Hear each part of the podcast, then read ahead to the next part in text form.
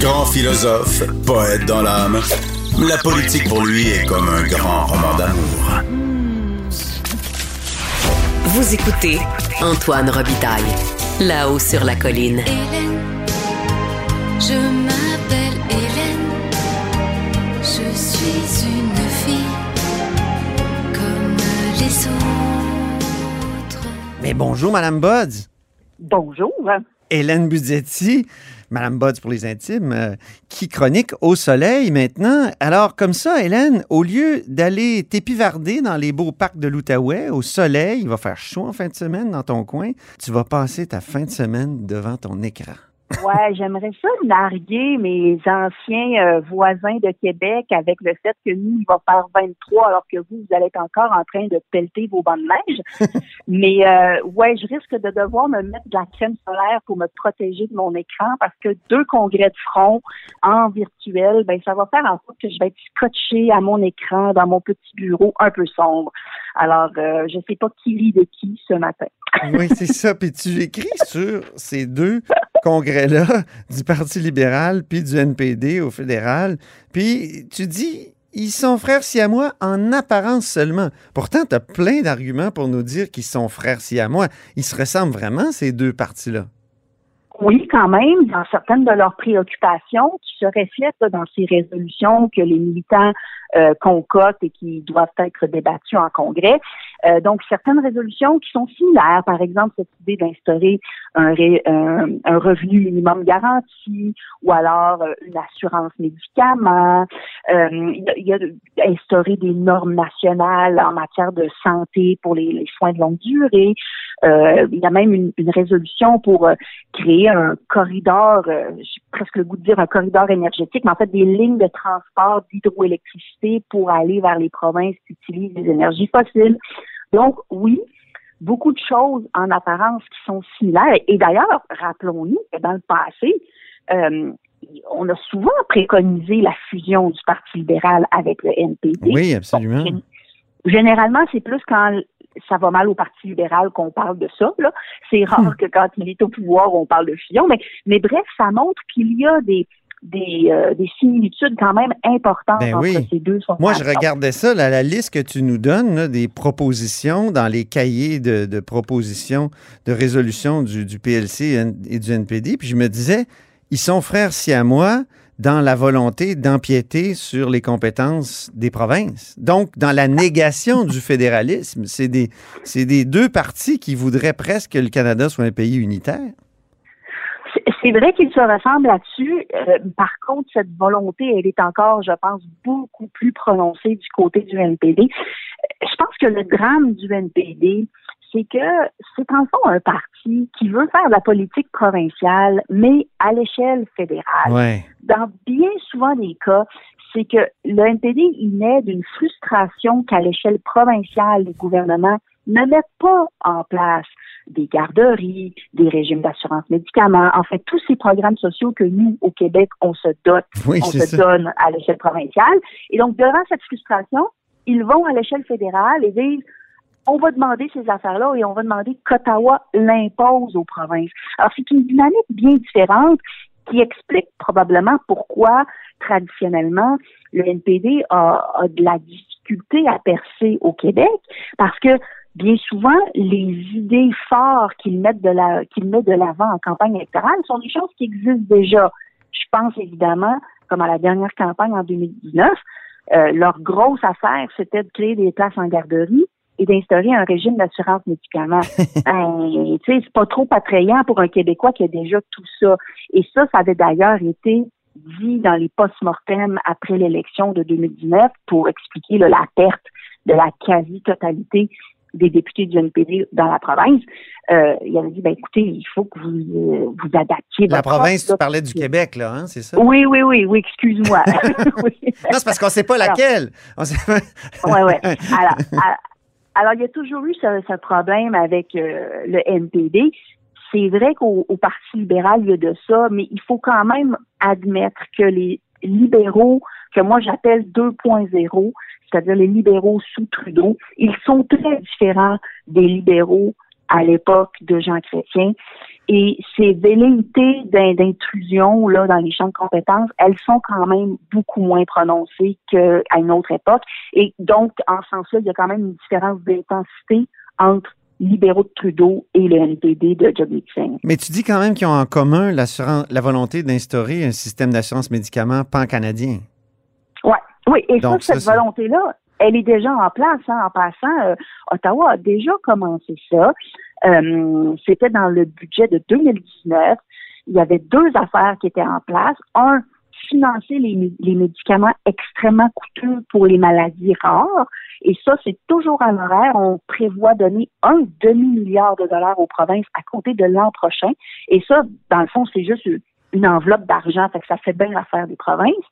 Mais le deuxième volet de ça, c'était de créer une agence canadienne du médicament qui euh, aurait comme fonction de centraliser euh, les analyses faites lorsqu'un nouveau médicament, ce qui est efficace, ce n'est pas efficace, le rapport coût-bénéfice est-il bon, et de centraliser aussi éventuellement les achats pour essayer d'avoir des, économies de, de, groupe, en fait. Et cette agence-là, eh bien, deux ans plus tard, deux ans et demi même, elle est toujours pas en place. On est encore à l'étape des négociations entre fonctionnaires fédéraux et provinciaux.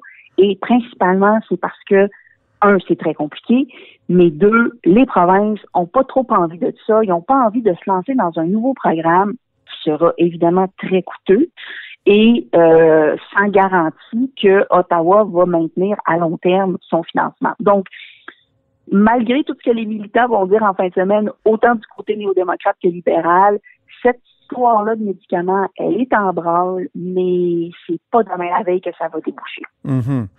Donc, les partis sont si à moi à, certains égards, mais ils, sont très différents à, d'autres. Tu mentionnes, par exemple, cette incroyable proposition que tu nommes anti-Guy la liberté, ah qui permettrait à l'État de confisquer la totalité des avoirs d'un individu au-delà du milliard de dollars donc, ça, euh, c'est le NPD qui, en tout cas, des, des militants du NPD qui demandent ça. C'est vraiment surprenant. C'est assez flyé. Hein. Évidemment, c'est pas écrit comme ça. C'est plutôt, euh, c'est moi qui ai inventé la clause de la liberté, évidemment. C'est plutôt une clause qui s'appelle abolir les milliardaires. Et ce que ça dit, c'est que dans cette logique là, de taxer la richesse, on dit toute tous avoirs dépensant, dépassant le milliard de dollars seraient taxés à 100% Donc, essentiellement, on le confisque. Et cette résolution, c'est important de le dire. Vous savez, dans tout le processus, les militants ont fait beaucoup, beaucoup, beaucoup de résolutions. Il y en avait 451. Elles ne sont évidemment pas toutes priorisées. Mais celle-là, elle l'a été. Elle est numéro 7 dans un des ateliers.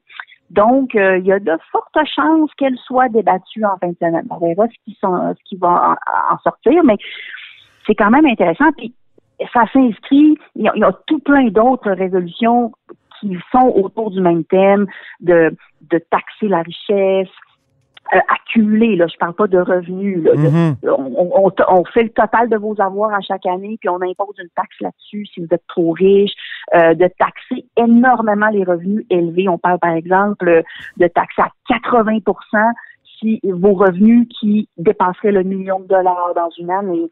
Euh, on a toutes sortes de, variations sur ce même thème. Là. Autrement le NPD, dit, la richesse, qui n'aime pas ça. On s'éloigne du, du NPD de Thomas Mulcair. C'est drôle parce que c'était mon autre invité à l'émission. Euh, oui, il faudrait que j'y reparle de ça d'ailleurs. Donc, c'est ça, c'est plus du tout le NPD recentré euh, qui rejetait le mot socialiste, par exemple, de, de Thomas Mulcair, comme tu l'écris dans ton texte. Exact. Rappelez-vous, en 2015, M. Molker, là, euh, bon, c'était encore les conservateurs qui étaient au pouvoir. On croyait pas encore à Justin Trudeau. Il était troisième dans les sondages. Je parle quelques mois avant l'élection, là. Euh, les libéraux étaient à peu près à 22% d'intention de vote. On croyait vraiment que le NPD de, Thomas Mulcair avait euh, dépassé le Parti libéral et était maintenant le parti en attente, le parti de l'alternance. Donc, mm. si les conservateurs perdaient, ça serait maintenant le NPD. Et c'est ça qu'avait en tête M. Molker, de centrer, recentrer le parti pour devenir cette alternative. Il a raté son coup. Il y a eu un effet Trudeau qui a permis euh, au cheval libéral de, de devancer le NPD éventuellement et de gagner la mise à l'élection de 2015. Mais ça, ça a fait en sorte que M. Molker s'est fait montrer la porte par ses militants. Et en quelque sorte, ce que les militants ont dit, dans le fond, c'est on n'en veut pas de ce recentrage, M. Mulcair. Donc, on veut plus de toi, on lui a montré la porte, et on veut plus de cette euh, de ces compromissions où on essaierait d'atténuer notre discours pour plaire au plus grand nombre. On préfère la pureté euh, que le pouvoir. Exactement. Et le congrès dans la fin de semaine, je trouve, l'illustre très bien avec vraiment beaucoup de résolutions qui peuvent quand même faire euh, qui, peuvent faire sourciller certaines personnes. On parle aussi d'abolir la police, abolir l'armée, euh, etc. OK. Oui, ça ressemble à certains cahiers de Québec solidaire.